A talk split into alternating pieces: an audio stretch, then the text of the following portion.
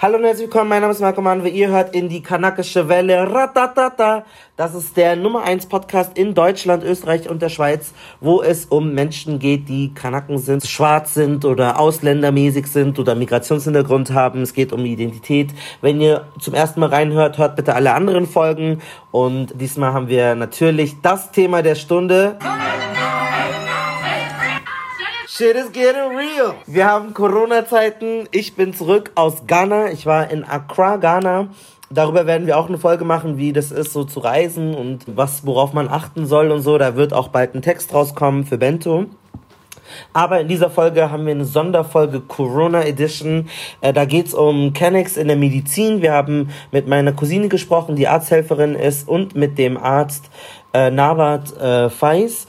Und äh, genau, die werden uns erzählen, wie es in ihrem Lebensalltag abläuft, aber wir werden natürlich ganz ausführlich über Corona reden, den äh, Virus Covid-19. Deswegen bitte passt auf euch auf, macht die Screenshots, macht uns eine tolle Rezension auf iTunes. Und ganz, ganz viel Spaß bei dieser Folge. In dieser aktuellen Folge von der Kanakischen Welle. Ratatata, komm und reite dich.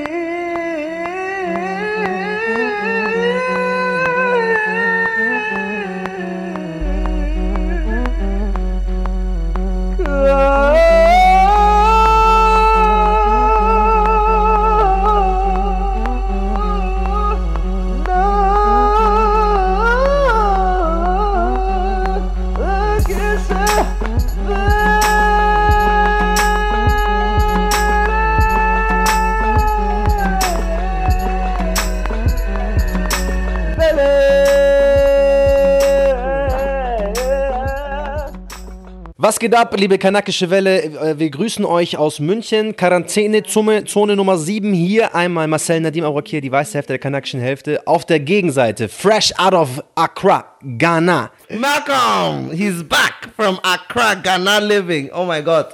Schlimmste Entscheidung I could have ever made, but I'm here. Ja, hier ist äh, Nawat Feis, Medizinstudierender aus Marburg bzw. Bonn-Tannenbusch 53119. Also kleine Intro. Medizinstudierender, das ist richtig gegendert, ohne Notwendigkeit. Und danach erstmal represented so. gemeinsam, gemeinsam sind wir die kanakische Welle.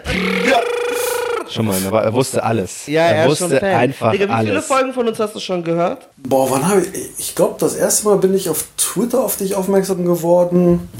Und 15, 16, sowas um den Dreh herum. Irgendwann fing das an und dann einfach jedes Mal, wenn irgendwas Neues von euch gekommen ist, äh, muss ich reinhören. Das versüßt mir die Mittagspause, das äh, gönnt mir auch so abends so ein bisschen Ruhe. Das ist schon was ganz Nices, was ihr da macht. Krass. Habibi, was ist deine Lieblingsfolge? Das ist jetzt eine fiese Frage, weil eigentlich jede Folge für sich halt so nice Themen anspricht, die ein bisschen meine Lebensrealität mit auch irgendwo ansprechen, teilweise auch so Perspektiven mitgibt, äh, die ich gar nicht kenne. Die Folge war ziemlich nice mit den RB und Deutschland. Ich glaube, das hast du sehr groß und propagiert. Das fand ich super gut, weil da ziemlich viel Musik auch dabei war, die ich geliebt habe, die ich gefeiert habe, aber die überhaupt gar nicht so wertgeschätzt wird hier in Deutschland. Das fand ich ehrlich gesagt äh, so mit der schönsten und besten Folgen. Die sind alle, die sind alle gut. Die sind alle eigentlich gut, das aber das war schon echt eine sehr Folge. Diese Folge mit Mo Phoenix und K1 genau. ist unsere schlecht geklicktste Folge von wirklich mit Abstand. Okay. Die ist so richtig, okay. alle Folgen so richtig und diese Folge so. Aber ich mag die Folge auch sehr gerne. Low-Key, ja. wirklich so richtig. Shoutout an alle Künstlerinnen da drin. So, auch Marcel ist sogar im Gespräch ausgestiegen. So, the people wasn't here. Ich bin so. Ich bin ehrlich, für mich war das Gespräch zu hoch so. Aber ich habe das dann auch, ich habe, wem habe ich es erklärt? Habe ich es hab K1 oder habe ich es Mo erklärt? Wir saßen so drin und Malcolm ist so am Hin und Her zwirbeln, so, kennst du den? Kennst du den?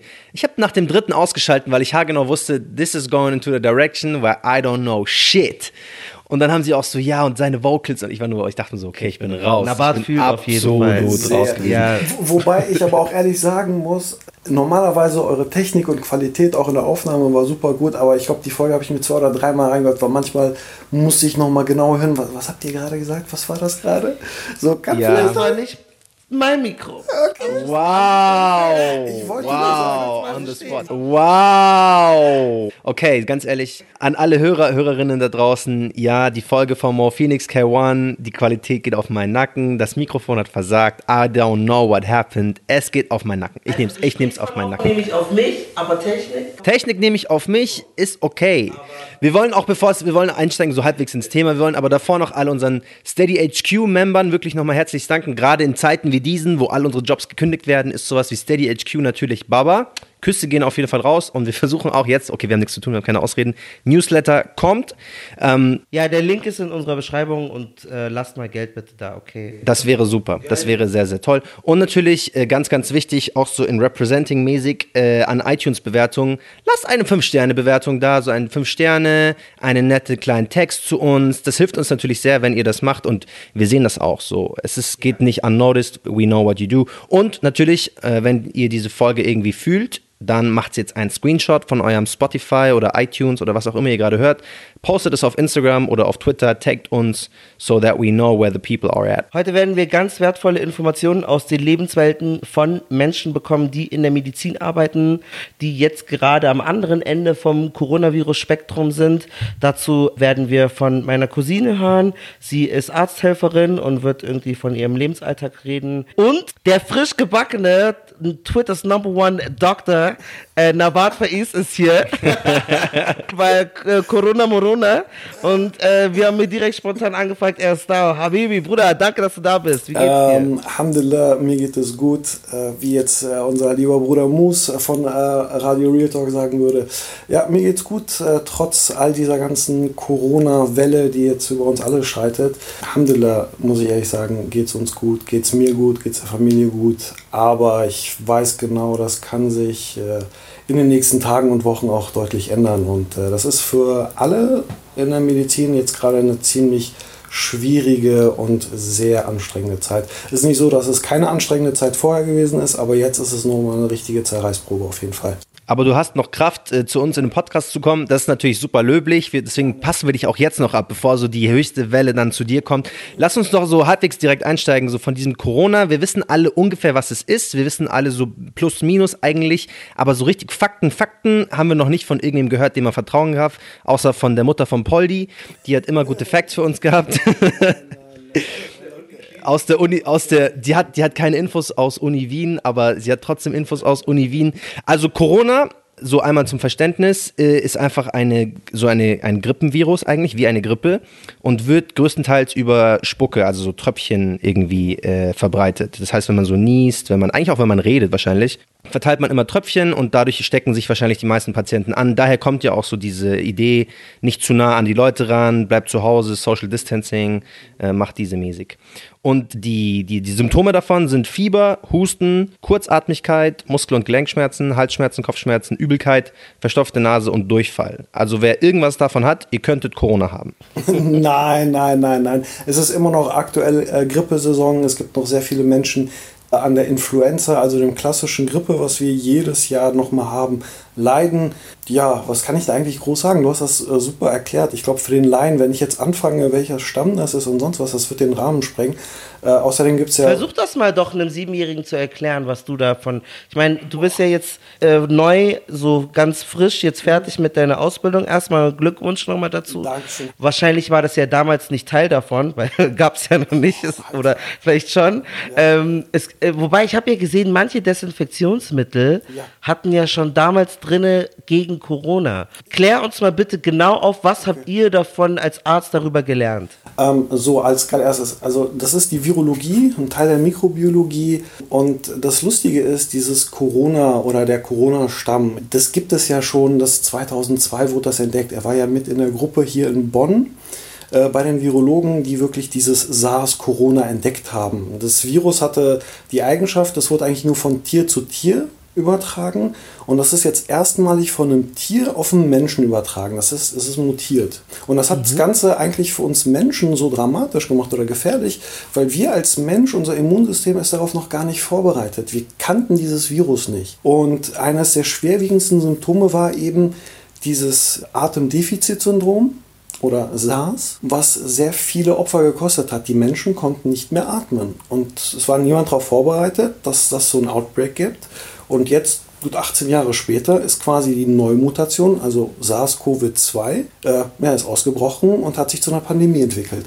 Letztendlich ähm, ja, hat äh, Nadim eigentlich das wunderbar gesagt, Hauptübertragungsweg sind Tröpfchen, das heißt, wenn ich mit dir rede, es kommt immer ein bisschen Spucke. Hände schütteln ist so Hauptübertragungsweg Nummer eins. Daher sind auch die Maßnahmen, dass wir Social Distancing, äh, wie heißt das, wie, wie heißt das nochmal genau? Social Distancing. So, Social Distancing äh, betreiben eigentlich sehr gut, weil wir schützen nicht nur uns, sondern vor allem auch die älteren Menschen. Und das ist so die Hauptgefährdungsgruppe da draußen, weil die davon am meisten betroffen sein könnten. Und bei denen kann es auch am schwierigsten. Nur fürs Verständnis, mhm. dieses SARS-CoV-2, ja. ist es das gleiche wie Covid-19, was jetzt Coronavirus ja, ja, das ist das, genannt genau, wird? Coronavirus, die WHO hat gesagt, nee, wir nennen das Covid, dann hat das so einen international angepassten Namen.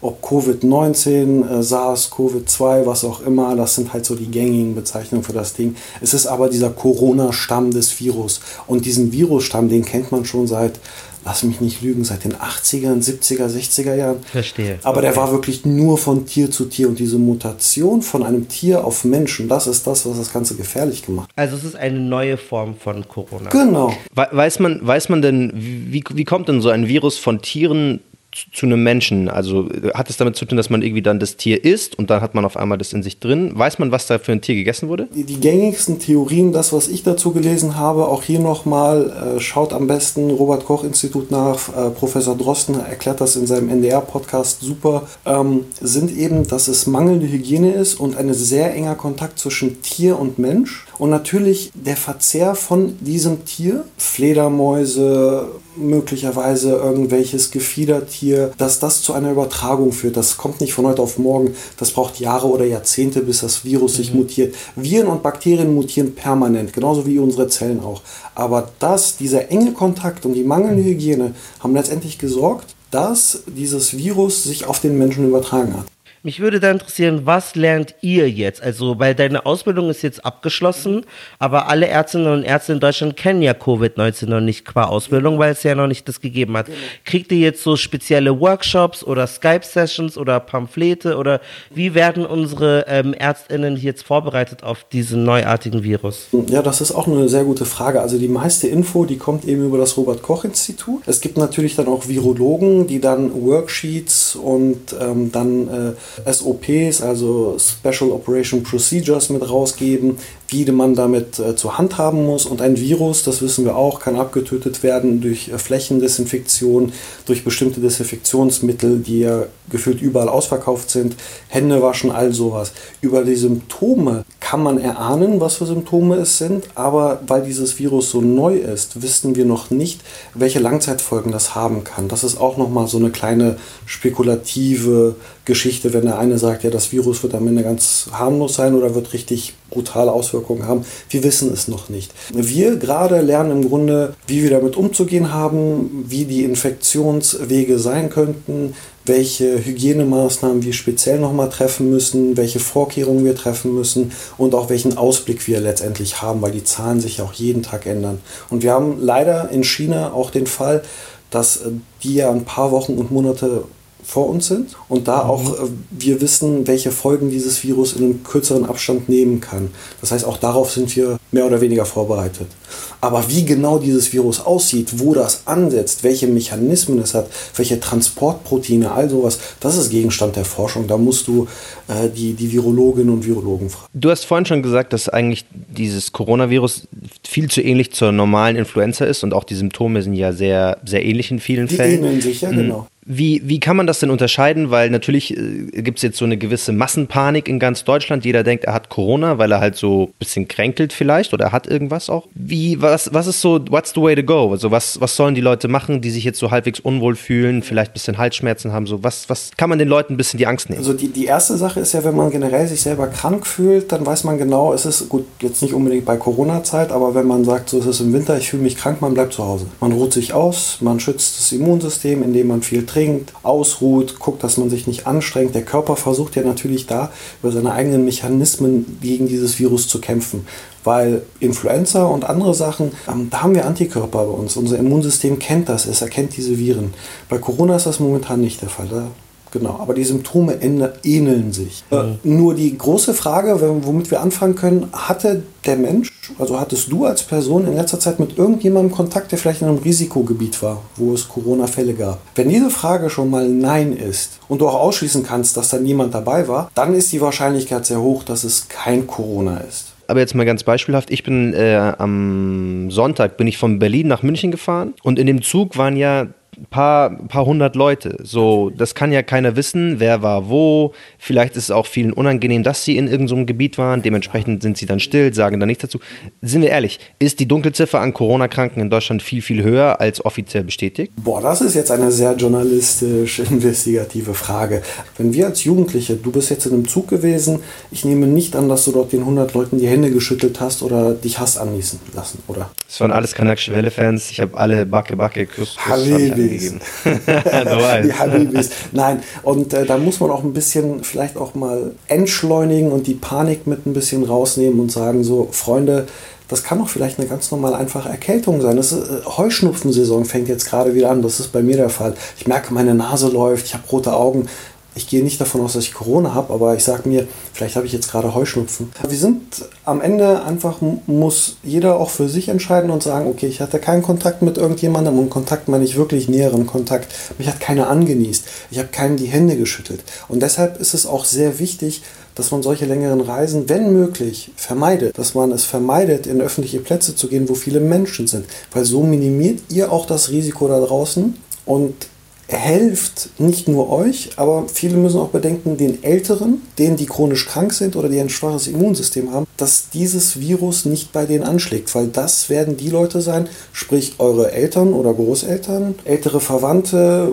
Kolleginnen und Kollegen, die eine chronische Erkrankung haben, die werden von diesem Virus dann am stärksten betroffen sein. Und da kann man auch seinen Beitrag zu leisten, äh, wenn man längere Reisen, große Plätze und so weiter meide. Jetzt würde mich interessieren, für dich als Arzt, was fühlst du, weil du bist ja auch auf viele Twitter, das heißt, du hast die Bilder bestimmt gesehen, wenn dann irgendwie am Sonntag oder am Montagmorgen oder Mittag, was auch immer das war, kompletter Münchner Viktualienmarkt voller weißer äh, Bürger, Bürgerinnen war, die da schön mit ihrem Champagner anstoßen, so einen auf Corona, Corona kann uns gar nicht, PS, Fick Corona machen. Was macht es mit dir? Was, was denkst du dir dabei? Oh, okay. Ähm, sagen wir es mal so, das, was ich denke, das würde ich jetzt hier in dem Podcast, weil er auch so nationwide rumgeht, nicht sagen, aber es ist ein bisschen, man ärgert sich, man ist auch teilweise, ja, es trifft auf Unverständnis bei mir. Teilweise ist es auch so, gut, der Mensch hat seinen freien Willen und hier im Rheinland sagen wir, jeder Jack ist anders. Wenn die unbedingt das so machen wollen, wie sie es da machen und bei ihnen im Familien- oder Verwandtenkreis steckt sich jemand an und es hat schwerwiegende Folgen, dann kann die Konsequenz letztendlich sein, dass die vielleicht ihr Verhalten noch ein Stück weit reflektieren. Ich persönlich finde es verantwortungslos. Ich glaube auch, wenn das so weitergeht, dass wir um Ausgangssperren nicht drumherum kommen. Wenn das so weitergeht, werden wir wirklich nicht um Ausgangssperren drumherum kommen. Ähm, aber ich kann mich nicht ärgern. Ich kann einfach nur sagen, ich kann mir den Kopf schütteln und einfach nur hoffen, dass es niemanden von diesen Leuten trifft. Aber da habe ich eine dumme Frage, weil ist diese Krankheit also viel ansteckender als jetzt eine normale Influenza? Weil da, deswegen würde man ja auch nicht, nicht aufs Oktoberfest gehen oder andere Dinge nicht machen. Und an der Grippe sterben ja auch äh, jährlich tausend Leute. Um, ja. Wenn nicht sogar mehr, wenn nicht sogar mehr. An einer ganz normalen handelsüblichen Grippe, wo man sich jedes Jahr gegen impfen kann, haben wir auch, glaube ich, ein paar tausend Tote im Jahr. Das ist dramatisch, das sollte nicht sein, aber wie, uns ist es ja egal geworden, weil wir haben einen Impfstoff und wir sagen so, gut, da ist man erkältet, da bleibe ich drei Tage zu Hause und dann geht es wieder weiter auf die Arbeit, obwohl ich die Symptome noch weiter habe ob das jetzt gefährlicher ist mit der Übertragung oder nicht. Ich habe jetzt, wann war das, vor fünf Minuten einen Artikel gelesen im Guardian. Da hieß es, dass tatsächlich die Viruslast, die übertragen wird von diesem Corona, wenn ich einmal niese, vielfaches höher ist als das bei der Influenza. Das heißt, ich übertrage viel mehr Viren des Coronavirus als, als, als bei der Influenza-Virus. Aber ob dieses Virus jetzt gefährlicher ist bei der Übertragung, das weiß ich zu jetzigem Zeitpunkt nicht. Ich habe auch da keine wissenschaftlich fundierten. Ja, ja, aber das so ist ja auch crazy. Warum musst du das im Guardian lesen? Also, also, du bist ja Arzt. Und dann ist es halt, okay, klar, es war jetzt nicht Teil von eurem Curriculum, aber ihr müsst es doch wissen, mhm. weil ich, ich finde es schon irgendwie schwierig nachzuvollziehen manchmal, wenn du an der Influenza halt richtig stirbst und noch mehr Leute sogar sterben, mhm. aber jeder geht trotzdem überall hin und geht trotzdem zur Arbeit, obwohl er halt niest und dann sind alte Menschen oder Leute mit gefährdetem, schwachen Immunsystem halt genauso gefickt. Und deswegen frage ich mich, äh, du sagst halt, du bist richtig pisst, wenn Leute draußen sind bei Corona. Was macht diese Krankheit so extraordinär gefährlich oder besonders schlimm, als dass man jetzt so auf sich achten müsste. Ja, eben das Schlimme bei Corona an diesem Covid ist, dass unser Immunsystem darauf noch gar nicht eingestellt ist. Das heißt, jeder, der dieses Virus hat, unser Immunsystem muss von mhm. Null anfangen. Wir kennen dieses Virus gar nicht bei den Grippeviren. Wir haben einmal Grippe gehabt oder wir hatten einmal sind wir ausgesetzt mit diesen Viren. Unser Immunsystem hat dazu die mhm. passende mhm. Antwort oder kann auf die passende Antwort nach wenigen Tagen zurückgreifen. Das hat ein Gedächtnis, das hat Gedächtniszellen in unserem Immunsystem, die werden reaktiviert. Das dauert einige Tage, bis die reaktiviert werden und kann es dann voll angehen. Bei Covid, bei Corona ist es nicht der Fall und das ist eben das Tückische. Menschen, deren Immunsystem an sich schon geschwächt sind und gar keine Gedächtniszellen dazu haben, also sprich 99,9995% der Weltbevölkerung, die wissen, deren Immunsystem weiß gar nicht, wie es darauf reagieren soll. Das heißt, es fährt volle Karacho okay. hoch. Du musst, du musst es dir wie einen Motor vorstellen, der von 0 auf 100 in einer Sekunde hochfährt und komplett überhitzt. Problem. Crazy, ja klar. Klar, das Neue ist halt sozusagen, dass es halt neu ist so. Äh, wir werden noch später vielleicht noch ein bisschen auf deinen Alltag eingehen. Wir haben auch noch ähm, Sprachnotizen von meiner Cousine, die dann auch noch mal was dazu sagen wird. Aber ich möchte so ein bisschen jetzt von dir erstmal erfahren. Ähm, du hast ja, guck mal, ich habe dich vorhin gerade gegoogelt so. Leute, FollowerInnen, Nabat, Faiz, den bist Namen. Du schon, bist du schon versprochen irgendwo? Marcel, Marcel, Habibi, guck mal, guck mal. Warte, ich google ihn selbst, dann Dieser musst du Boy. nicht sprechen. Wow. Dieser Barsch. Dieses Lächeln, dieser Anzug. Okay, also an, an die Single-Damen oder vielleicht auch, ich weiß nicht genau, it's 2020, an wer Interesse hat, googelt bitte einmal Nabat. Guck mal ganz ehrlich, meine Mutter würde ich jetzt lieben. Ich, ich wollte gerade sagen, bist du schon versprochen, kann man irgendwo schon mal irgendwie sowas, Glocken läuten und sowas, gibt's das schon? Wie viele solche romantischen Nachrichten kriegst du auf Twitter? Sei ganz ehrlich, bitte. Alhamdulillah, keine. Du lügst. du lügst. Du lügst. Nein, nein. Du lügst sogar, wir haben, wir sind nicht mehr Ärzte und wir haben Groupies. Was, du, du lügst. Nein, nein, es ist alles gut, es ist alles halal da. Spätestens nach dieser Folge. Spätestens. Folgt mir auf Twitter. Das hast du noch nie so eine Nachricht mäßig bekommen. Werd konkreter, wie welche Nachricht? Ja, so, hey, eine thirsty message, du bist Arzt, du bist gut aussehen, lass mal austauschen. Doch, doch, doch, doch, keine Frage. Doch, doch, gibt es, gab es. So, aber das ist, äh, hält sich alles in einem sehr begrenzten Rahmen. Also, damit ihr Mama Faiz glücklich macht, schreibt bitte alle in der Bar. Er ist jetzt fertig mit seinem Studium. Er ist ready. Du bist Single, oder? Ich bin äh, Single, ja. Uh, he's ready to mingle. Let's get it poppin', girls. Ich sag euch bloß, ihr müsst ihn einfach nur einmal googeln und ihr könnt eure Twitter-Fingers gar nicht mehr unter Kontrolle halten. Ich sag euch, es wird losgehen. In, in der Welt erzählst du deine Geschichte, wie du es vom afghanischen Flüchtling zum Arzt geschafft hast. Okay, wir äh, haben einen guten Spin gemacht, ja. wie fandest du diese Überschrift? Kritisch, weil ich hatte keinen Einfluss auf diese Überschrift. Okay, meine deutsche Erfolgsgeschichte. Erzähl doch mal, was ist deine deutsche Erfolgsgeschichte für diejenigen, die den Weltartikel nicht gelesen haben? Ähm, genau, ich bin äh, in Afghanistan geboren und bin dann im Alter mit vier Jahren nach Deutschland gekommen, äh, mit meiner Mutter und meinem jüngsten Bruder damals. Meine Mutter war in der Zeit auch schwanger und mein Papa war schon einige Zeit vorher in Deutschland. Und vielleicht nur zur Einordnung, ein CDU-Politiker hat damals so ein Statement rausgebracht von wegen ähm, migrantische Kinder, die kein Deutsch können, die sollen erstmal in separate Klassen gesteckt werden, damit sie Deutsch lernen können. Und dann können wir weiter gucken. Und das erinnerte mich so ziemlich stark an die Politik der 90er Jahre oder das, was halt eben so Ältere aus meinem Freundeskreis erzählt haben.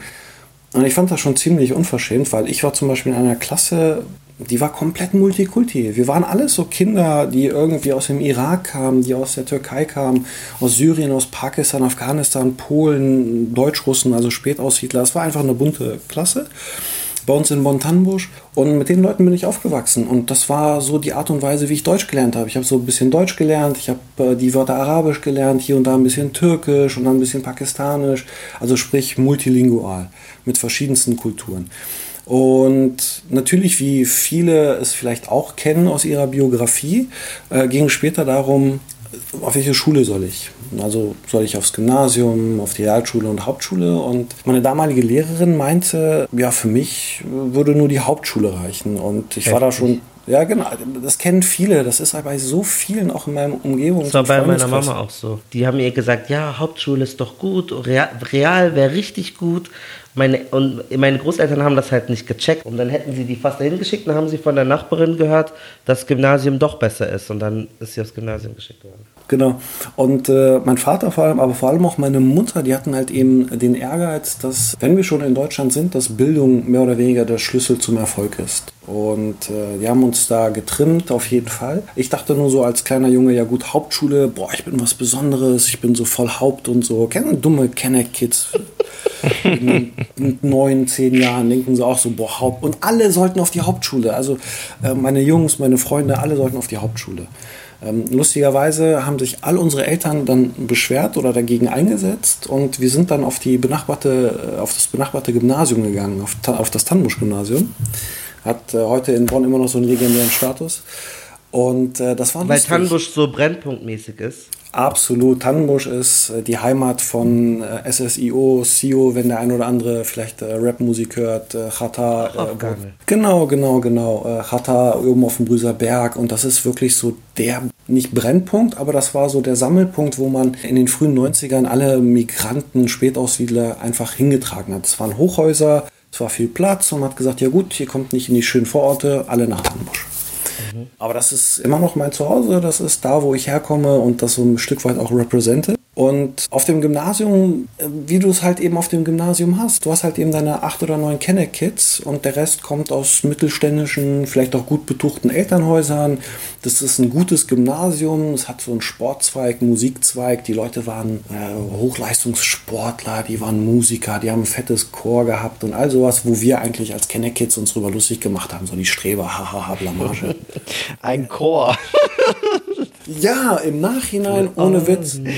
Ah, Chor war immer Trash. Menschen, die im Chor waren, am sorry. Nein, ich habe die gemobbt. Die, die Leute, die im Chor waren, waren die coolsten. Ihr könnt Harmonien singen. Shoutouts zu meine Chorleute. Oh, ihr könnt okay. auch Takt klatschen. Okay, sorry, aber dann warst du so auf einmal in diese Kulturschock, du mit deinen kanakischen Friends, alle, die meisten sind, viele sind ja noch auf der Hauptschule dann ge gegangen, viele dann viele einige auf dem Gymnasium. Genau, genau, genau.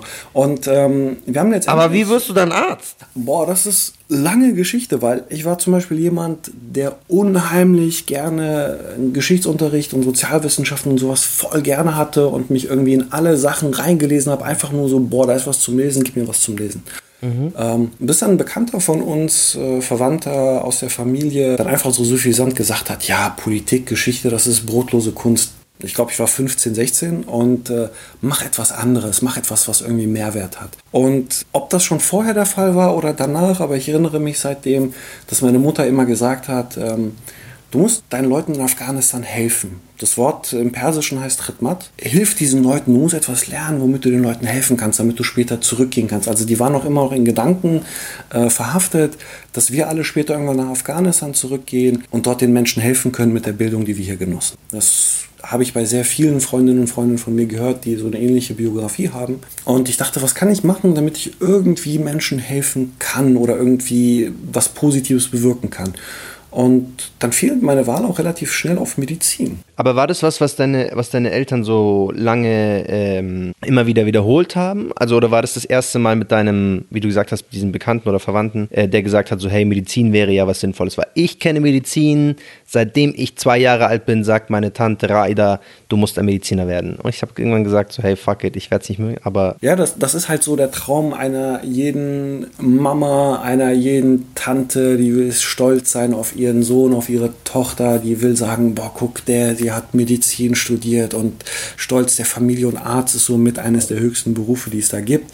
Ähm, Nichtsdestotrotz, bei mir in der Familie war es einfach nur so, guck, dass du lernst. Dass es lernst. Ich was haben deine Eltern gemacht? Waren die, sind die in der Medizin? Nee, überhaupt nicht. Also äh, in Afghanistan herrschte damals, als die sowjetische Invasion stattfand, äh, war mein Vater Schüler, der war auf dem Weg äh, zum Student und äh, war selber dann Opfer eben von dieser Invasion, musste aus seiner Heimat fliehen und meine Mama auch relativ junge Schülerin, die eigentlich später selber studieren wollte, es aber nie konnte. mhm. weil der Krieg in Afghanistan es auch gar nicht zugelassen hat. Ähm, die haben sich dann aber auch schnell entschieden und gesagt, wir müssen nach Deutschland. Ähm, und ich erinnere mich an einen Satz von meinem Vater, der meinte so, ich hätte auch nach Saudi-Arabien gehen können, hätte dort ein Business aufmachen und ihr werdet jetzt so die Kinder von irgendwelchen äh, reichen Leuten oder ich bin nach Deutschland gekommen, damit die was lernen. Und ich denke, dieser Bildungsfaktor, dass man was lernt oder dass man überhaupt lernen darf, für mich ist so mhm. voll das Privileg, überhaupt lernen zu dürfen. Ähm, das habe ich lange Zeit unterschätzt. Einfach so, boah, Alter, wer will Hausaufgaben machen? Sei mir ehrlich. Es geht raus, spielen, Fußball, zocken. Äh, das war so meine Welt. Aber ich hatte keinen Bock auf Hausaufgaben und Lernen. Und ich musste auch die Quittung dafür zahlen, weil ich hatte zwar ein Zweier-Abi, das ist ein gutes Abitur, ich habe Abi gemacht. Straight up. Aber es hat für Medizin nicht gereicht und ich musste sechs Jahre auf meinen Studienplatz warten. Stimmt, du hast ja Dings, du hast so eine Ausbildung gemacht. Genau, genau. Ich bin dann in der Zeit äh, Zivi gemacht, gejobbt, äh, Barista gelernt, in Cafés gearbeitet, hier und dort nebenbei ein, zwei Euros verdient. Habe eine Ausbildung gemacht. Ich bin gelernter Radiologieassistent, habe auch ein Jahr gearbeitet und zum Ende meines ersten Arbeitsjahres äh, bekam ich die Zusage für Medizin. Und genau. MashaAllah, über den langen Weg, genau. Zweier Abi, dann nochmal Ausbildung gemacht zum Radiologieassistenten, auf der Liste gewartet, Platz mhm. bekommen, und jetzt, wie lange ging das Medizinstudium? Fast siebeneinhalb Jahre. Also ich habe zwischendurch oh. einen Hausbrand, ja, das ist, ähm, ich habe zwischendurch einen Hausbrand gehabt, also kurz vor meinem ersten Staatsexamen. Und äh, das hat mich dann nochmal so ein gutes Jahr zurückgeworfen. Oh. Mit allem, oh. mit allem. Aber mit allem. Kein Jahr älter als 24 sieht. Nie, wenn überhaupt. Also ich glaube, du siehst auf jeden Fall jünger aus als ich mit meiner receding Hairline. Aber was ich, ich finde es crazy, weil Medizin wird immer so dargestellt als, also von, von Medizin wird immer so dargestellt als der Traumberuf, aber sind wir mal ehrlich, es ist echt ein Leidensweg, bis man dann irgendwann mal da ankommt, wo du jetzt angekommen bist. Also wirklich Props, Props, Props von mir. Danke dieses Medizinstudium, das du vor allem als migrantisch geprägter Mensch, ist es nochmal, wir wollen niemanden so in den Schatten stellen, es ist einfach mehr Struggle als für andere. Hast du das eigentlich gemerkt, so mit deinen schwarzen Locken? Deinen Namen im, im Medizinstudium oder so? Hast du da irgendwas in der Form irgendwie gemerkt, vielleicht sogar positiv, dass, oh, so einen wie dich wollen wir gerne, oh. dass sie sich um dich reißen? Oder wie, hat sich das irgendwie geäußert, dass du einen Af afghanischen Background hast in deiner Zeit als Medizinstudent? In der Summe insgesamt war das eher so ein Untergehen in der Masse. Ich hatte am Anfang für mich auch selber den Drang, viele Leute kennenzulernen, zu networken und alles. Und äh, Grüße gehen raus an meinen Bruder Arif, der hätte jetzt äh, in ein paar Tagen geheiratet, aber kann es leider nicht. Ähm, oh, ich habe mich, ist wirklich so. Ich habe mich damals vorgestellt als Norbert mit A. So, das ist so Asche über mein Haupt, so komplett verleugnen, alles machen, aber Hauptsache irgendwie da reinpassen, weil ich wusste, das ist eine absolut elitäre Clique, die da ist. Habe ich zumindest angenommen. Mhm. Ähm, bis mir irgendwann klar wurde, es juckt einfach am Anfang gar keinen, weil so direkt lässt es dich keiner wissen. Also es mhm. lässt dich keiner wissen, so, du bist Afghaner, du bist Kenneck, du bist sonst irgendwas, überhaupt nicht. Du, du musst deine Leistung bringen. Es ist wirklich maximal leistungsgetrennt. Äh, du musst Monate vorher anfangen mit Lernen, du musst ganze Telefonbücher, Atlanten, Lexika auswendig lernen, damit du die Prüfung überhaupt irgendwie mit einer 4 bestehst. Mhm. Und das geht irgendwann unter, bis ich irgendwann mal in der Vorklinik, also wir haben vor unserem ersten Staatsexamen, das nennt sich Vorklinik, hatte ich einen äh, türkischstämmigen Professor, mit dem war ich so das erste Mal überhaupt in Kontakt, dass es so, okay, der ist irgendwie wie ich. Das ist eine Identifikationsfigur. Und wir haben uns auch lange hingesetzt mit dem Mann, der hat uns seine Geschichte erzählt, was für ein Struggle er hatte, weil der war so Pan 60, Anfang 70. Und er hat ja in einer ganz anderen Zeit seinen Professor gemacht. Der hat auch in einer ganz anderen Zeit, wo der Rassismus ja noch offenkundiger gelebt wurde, ist er zum Prof geworden. So. Mhm. Und er hat einen Satz gesagt und er meinte, guck mal, zu uns damals, den Jungs und Mädels, ihr müsst das Doppelte leisten, um nur die Hälfte der Anerkennung zu bekommen macht mehr. Und das ist so ein Satz, der mir einfach im Kopf hängen geblieben ist. Okay, das ist jemand, der weiß, dass, was er kann und er weiß um seine Geschichte, aber weiß um den Struggle, den wir später irgendwann haben werden. Also muss ich noch mehr machen. Also es war so ein richtiger Thrive, so komm, du musst noch mehr pushen und machen und sonst was. Und dann habe ich auch später ein Stipendium bekommen von der Friedrich-Ebert-Stiftung, die auch gesagt hat, so ey, du hast eine krasse Biografie, aber die Leistungen stimmen, deine Persönlichkeit stimmt. Und es ist auch schön, anerkannt zu werden, weißt du? Oder wisst ihr? Aber hatte der dann recht, dass du doppelt so viel machen musst, um bei der Hälfte anzukommen?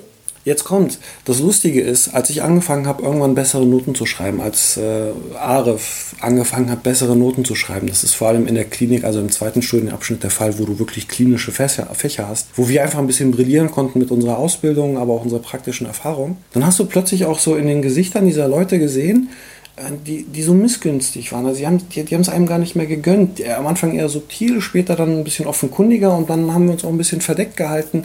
Zu Beginn dass wir da irgendwie die 90% gerockt haben oder die 1 geholt haben oder was auch immer. Und irgendwann war es uns das vollkommen egal, weil wir wollten uns den einfach nur noch in die Fresse reiben. Einigen von denen, nicht allen. So einfach nur sagen, guck mal hier, du stempelst mich ab als Nabat, der Kanake, der Afghane, der Muslim, was auch immer. Du gönnst es mir nicht, weil mein Vater Taxifahrer ist und meine Mutter Hausfrau. Aber schau mal, ich habe hier in der Klausur die 1 geholt, ich habe da die 1 geholt, ich habe da eine 2 geholt. Während diese Leute, die in ihrem Leben alles vorher gerissen haben, plötzlich einen Struggle hatten, weil die keinen Umgang mit Menschen kennenlernen konnten, äh, weil die das wirkliche Arbeiten überhaupt gar nicht gekannt haben. Mhm. Was aber Wie hat jetzt, sich diese Missgunst ja. geäußert? Wie hast du das konkret gemerkt? Also zum Beispiel, Marcel, ich, bevor wir überhaupt mit dir gesprochen haben, haben wir gerade uns darüber unterhalten, mhm. dass ich, wir haben so eine WhatsApp-Gruppe, Kolleginnen und ich gehabt, und ich habe so richtig großen Preis gewonnen. Ich teile so rein, so Marcel hat Verlauf gelesen, so wie, wie war der, wie war der WhatsApp-Verlauf? Der WhatsApp-Verlauf war eigentlich immer so, die haben über irgendwelche Themen gesprochen und Malcolm war immer so voll supportive. Er hat Dinge äh, gefragt, äh, offen, so hat zum Beispiel reingeschrieben, hey, ich habe den Preis gewonnen. Ich so, danke, so. Weil er, hat, er hat sogar eine, er hat sogar eine explizit für Fotos so, gedankt, die die Fotos, Fotos gemacht, richtig geklappt, genau. So, ich bin, ich, ich habe diesen Preis. Und, und, sie hat, und alle haben es einfach nur ignoriert. Und wenn, wenn ein, ein, einer von den anderen in diese Gruppe nur reingeschrieben hätte, hey, ich bin heute pünktlich zur Arbeit gekommen, alle toll, ja, klasse, Otto, toll, dass du heute in die und es ist so, man liest, man muss nicht mal irgendwie diese Leute kennen, man liest wirklich so triefend raus, wie das denen egal war. Und wenn die Annegret da drin gewesen wäre, hättet ihr gesagt, oh mein Gott, wir sind so stolz auf dich, süße Maus. Das hast du echt toll gemacht. Einfach so in diesen unterschwelligen Bereichen, dass man nicht mal gönnen kann. So. Hast du solche Sachen auch erlebt? Zu Beginn war das eher der Arif und die Jungs, mit denen ich war, die haben eher so ein bisschen mal darauf aufmerksam gemacht. Ich wollte es auch selber lange nicht wahrhaben, aber dann mhm. irgendwann war es noch so, ja gut, ihr habt ja auch nur Teamwork gemacht und habt deshalb die gute Noten bekommen. Ja, nee, wallahi, mal ganz im Ernst. Allein schon zu hinzugehen und zu behaupten, nur durch Schummeln oder Fuschen. Ich sage nicht, dass ich ein Heiliger vor Gott bin. Ja. Auf gar keinen Fall. Aber dann zu behaupten, ich würde nur so eine gute Note bekommen, wo diese Leute selber ohne Teamwork überhaupt nicht vorangekommen sind. Und das ist auch nichts Schlimmes, weil es kann mhm. nicht sein, dass du jedes Fach von der Pike auf komplett weißt und da keine Lücken hast. Das, solche Menschen gibt es nicht. Äh, aber dann zu behaupten, ja, du hättest nur durch Teamwork diese gute Note bekommen oder ihr habt nur durch äh, Zusammenarbeit oder ihr habt da irgendwie gefuscht oder sonst was, dann wird es mhm. noch offenkundiger. Aber wie, wie, schon gesagt, am Ende war es einfach nur so ein in ihre Fressen rein. So, wir wollten es denen mhm. explizit zeigen, so hier Leute, in euer Gesicht, das habe ich rausgeholt, das hat er rausgeholt. Ich will gar nicht mehr wissen, was ihr habt, weil ich weiß, ihr fuckt euch darüber ab, dass ich besser bin als ihr.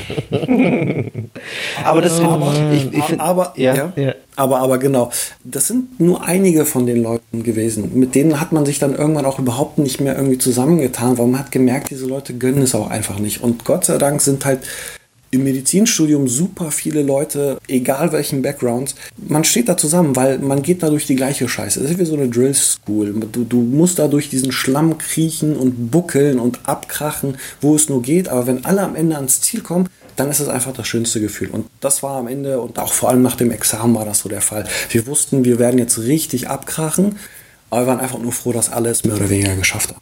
Ich, was ich spannend finde, ist halt, dass diese Reaktion aus der Frustration heraus, dass die Leute einem nichts mehr gönnen, dass einen das noch viel mehr motiviert, irgendwie so dieser zusammenkommende Faktor ist, wo wir uns alle irgendwie dann wiederfinden, egal welchen Background wir haben, so. So, that's where we all come to. Wir sind einfach nur noch genervt und sagen so, jetzt erst recht, jetzt mache ich fünffach die Arbeit und wir sind uns alle bewusst, dass wir so fünffach arbeiten und, aber wir wollen einfach nur, um den Leuten ins Gesicht zu zeigen, so, wir sind krasser als ihr.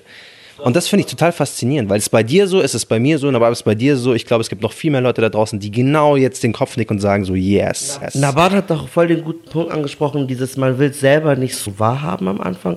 Weil ich habe einmal mit einer Kollegin gearbeitet, äh, Sumeye, sie kam neu dazu, wir haben so einen Film gedreht, sie so, sie so, merk, sie so zu mir so, Malcolm, merkst du nicht, dass sie bei dir anders reagieren, wenn du manche Dinge sagst und ich so, was redest du?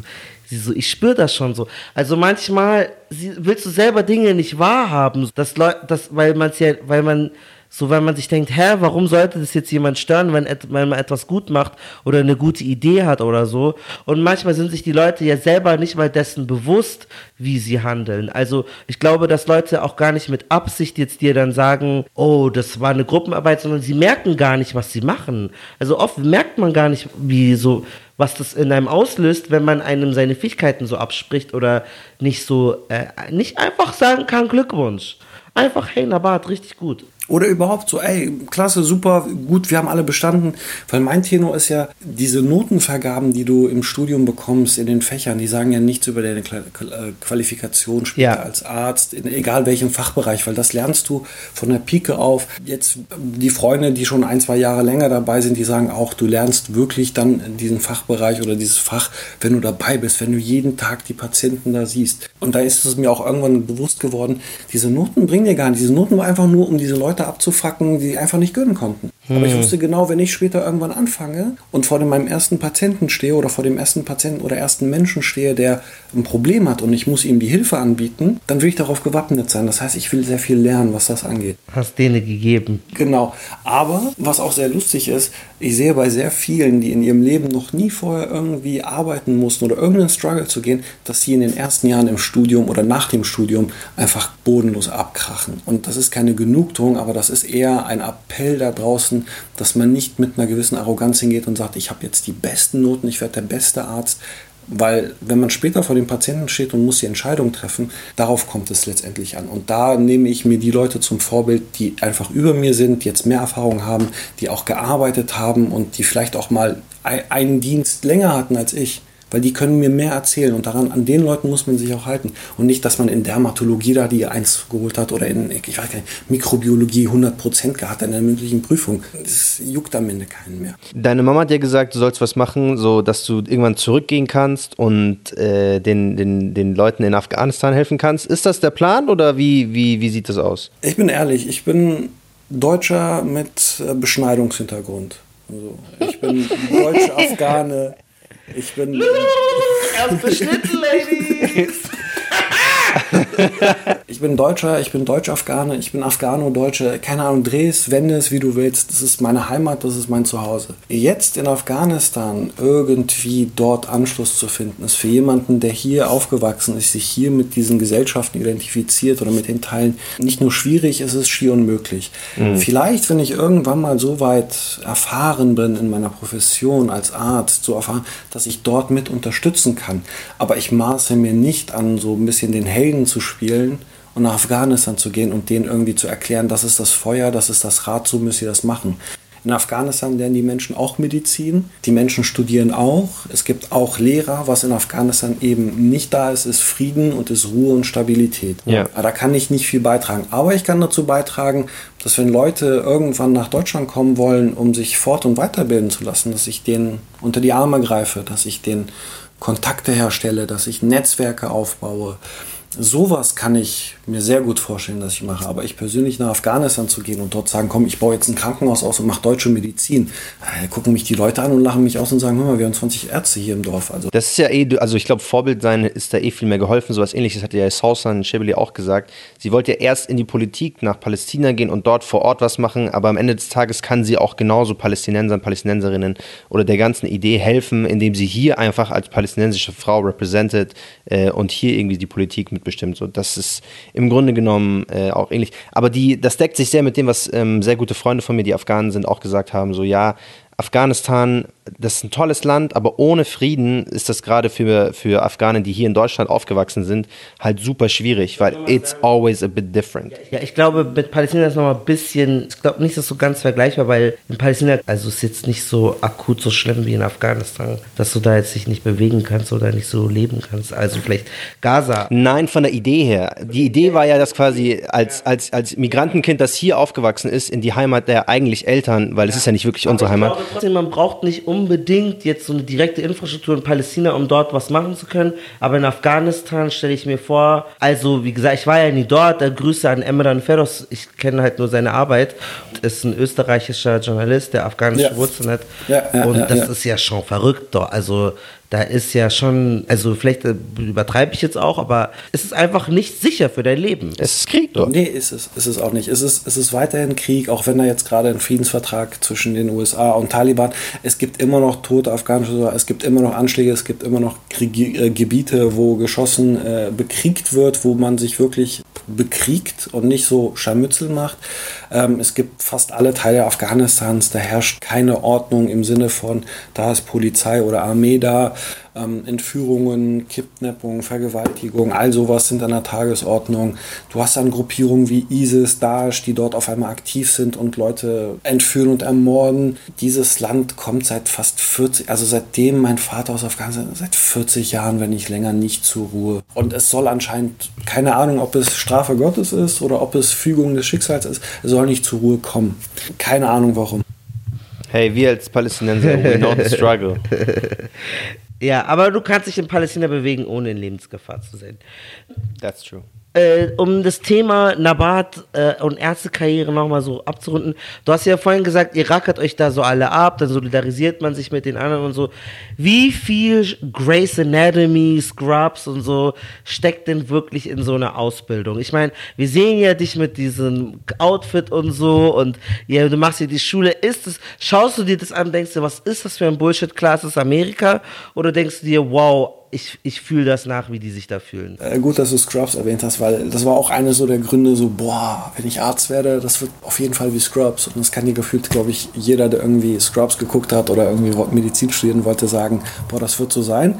Und irgendwann Emergency Room, äh, nicht Emergency Room, äh, Grey's Anatomy, das habe ich selber nie so verfolgt. Ich kenne mhm. das halt eben nur und viele sagen, es ist schon ziemlich realistisch, weil es auch diese zwischenmenschliche Komponente mit einbindet. Das versucht ja auch Scrubs auch, dass es dann auch Momente hat, die dich halt richtig treffen, wo du denkst so, wow. Und das sind so Sachen, auf die kannst du gar nicht vorbereitet sein im Studium, auf die wirst du nicht vorbereitet sein. Kannst du sowas mal erzählen, so eine Story? Wo das dich richtig mitgenommen hat? Ja. Eine Patientin oder sowas oder Patient oder wo du echt dachtest, fuck, was habe ich Also ich, ich bleibe ich bleib, ich bleib da im Neutrum, weil ich will nicht sagen, ob Ja. es männlich oder weiblich Ja. ist äh, oder auch wo das war, aber es ähm, war noch im Studium selber und wir sollten, und das ist auch Teil unseres Studiums, dann in einzelnen Fächern auch eine Anamnese, äh, also sprich eine Untersuchung, ein, eine Aufnahme, all sowas schreiben für einen Patienten, der sich neu vorstellt, quasi wie wenn du das erste Mal zum Arzt gehst und die fragen, was führt sie zu uns, warum, wieso, weshalb, nach Schema F alles runterarbeiten. Und wir haben bei diesem Patienten festgestellt, beziehungsweise er hat uns das gesagt, dass er einen äh, Pankreastumor hat, der auch gestreut hat. Und wir wissen bis heute nicht, ob es er so realisiert hat oder nicht, aber das ist somit eines der aggressivsten Tumore, die es da draußen gibt, inoperabel. Du merkst leider vorher nicht, dass du einen Tumor hast. Es gibt manchmal so bestimmte Zeichen, wo du erahnen kannst, auch als Arzt, wenn du so eine Amnese und Untersuchung machst, boah, hm, das könnte vielleicht etwas sein. Das merkst du eben bei diesem, also bei der Bauchspeicheldrüse, wenn es so ein ganz aggressiver Tumor ist, nicht. Und wir haben uns dann die Befunde bei diesem Menschen angeschaut und das war ein super freundlicher Patient. Absolut zuvorkommen, hat so eine gewisse Sympathie mit dem entwickelt und wie wir dann später auch erfahren haben, hatte er diesen äh, Tumor gehabt. Und uns war klar, meinem Kommilitonen und mir, dass dieser Mensch die nächsten halben Jahr, also im nächsten halben Jahr nicht mehr leben wird. Also es, es trifft dich, weil du kannst ihm nicht sagen, du guck mal, das Lehrbuch sagt, mit diesem Tumor wirst du nur so lange und er hat gestreut, das heißt, er, dieser Tumor hatte Metastasen. Du Patient wirst demnächst sterben, es, ist, es gibt keine Hoffnung für dich. Aber der hatte noch so, entweder hatte er es noch nicht begriffen, er wollte es nicht begreifen, oder ihm war es egal. Also er war im Frieden, im Reinen mit sich selber. Ist dann Und- der, die, ist die dann diese Person dann tatsächlich gestorben? Ja, genau. Der Patient äh, starb dann auch, ich glaube, nach, tatsächlich nach einem Dreivierteljahr. Aber du gehst dann nicht mehr weiter zu diesem, also du, du verfolgst das nicht mehr weiter. Du weißt nur, gut, der ist jetzt in dieses System, in diese Maschinerie reingegangen. Man hat jetzt alles versucht, um irgendwie Supportive Care und dass er palliativ, also sprich, dass es ihm so gut geht, wie es nur möglich ist, mit Schmerztherapie und all sowas. Aber dieser Moment, wo wir, also mein Kommiliton und ich, uns da in diese Akten reingelesen haben und ihn da angeschaut haben, dass er gesagt hat, der Patient, ja hier, ich Patient hatte Bauchschmerzen und ich hatte sowas und ich hatte sowas und nur durch Zufall und wir sehen und wir denken uns, wow. Das heißt, er weiß, dass er so eine Erkrankung hat, aber er nimmt sich trotzdem die Zeit, seine wertvolle Zeit, mit uns zu sprechen. Und seine Geschichte zu erzählen. Das, ähm, da haben wir beide lange noch darüber geredet und wie du jetzt auch weißt und merkst, ähm, ich spreche jetzt auch darüber, weil das ist so eine Erfahrung, die machen sehr viele Mediziner, die machen sehr viele Leute auch in ihrem Studium und darauf wirst du so als solches nicht vorbereitet. Dann ist es gut, Menschen zu haben, Kommilitonen und Freunde zu haben, mit denen man darüber redet, die auch das ähnlich erlebt haben. Heftig, vor allem dieses, man denkt, man hat nur Bauchschmerzen und du siehst diese Person, die denkt so, ja, ich check mich mal und dann musst du der sagen, hey, sie sterben in ein paar Monaten. Crazy. Das ist, äh, die äh, Geschichte hört sich sehr ähnlich zu der an, äh, die jetzt meinem Cousin widerfahren ist im Grunde genommen. Der ist auch mit Bauchschmerzen einfach nur ins Krankenhaus gegangen. Palästina gehst du auch nicht so ins Krankenhaus normalerweise, sondern denkst dir so ein bisschen Olivenöl drauf, wird schon gut dann. Ist ins Krankenhaus gegangen und dann stellt sich heraus, Endstufe äh, Bauchspeicheldrüsenkrebs. Ist innerhalb von einer Woche gestorben. Hey! Und ich, ich stelle mir das so krass vor, wenn du das einem 28-jährigen äh, Mann oder Kind fast noch irgendwie so beibringen musst, dass du halt im Grunde genommen, du überlebst nicht. Dein Leben ist an dieser Stelle vorbei. I'm sorry. Like, und wenn da, wenn du, wie du, genau, und du sagst selber, es gibt im Grunde genommen auch Ärzte, das ist ja immer genau die andere Seite, die dann eigentlich nie davon beteiligt ist oder die nie irgendwer danach fragt, wenn ihr nicht mal darauf vorbereitet werdet, so, und ihr wisst nicht genau, okay, shit, ich muss diesem, dieser Person diese Nachricht überbringen. Das schon, ich stelle mir das sehr, sehr harsch vor. Das ist auch hart. Ich meine, allein letzte Woche hat eine der erfahrenen Fachärztinnen bei uns ähm, auch etwas Ähnliches bei einem sehr jungen Patienten diagnostiziert, auch hier wieder im Neutrum gesprochen.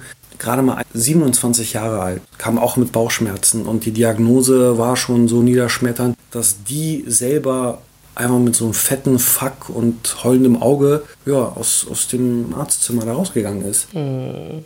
Weil du denkst so, was ist denn da los? Dann guckst du dir selber die Bilder an. Als Unerfahrener hast du gar keine Ahnung mehr oder weniger, aber doch ein bisschen, was kannst du sehen auf diesen Bildern und du denkst dir so, what the fuck?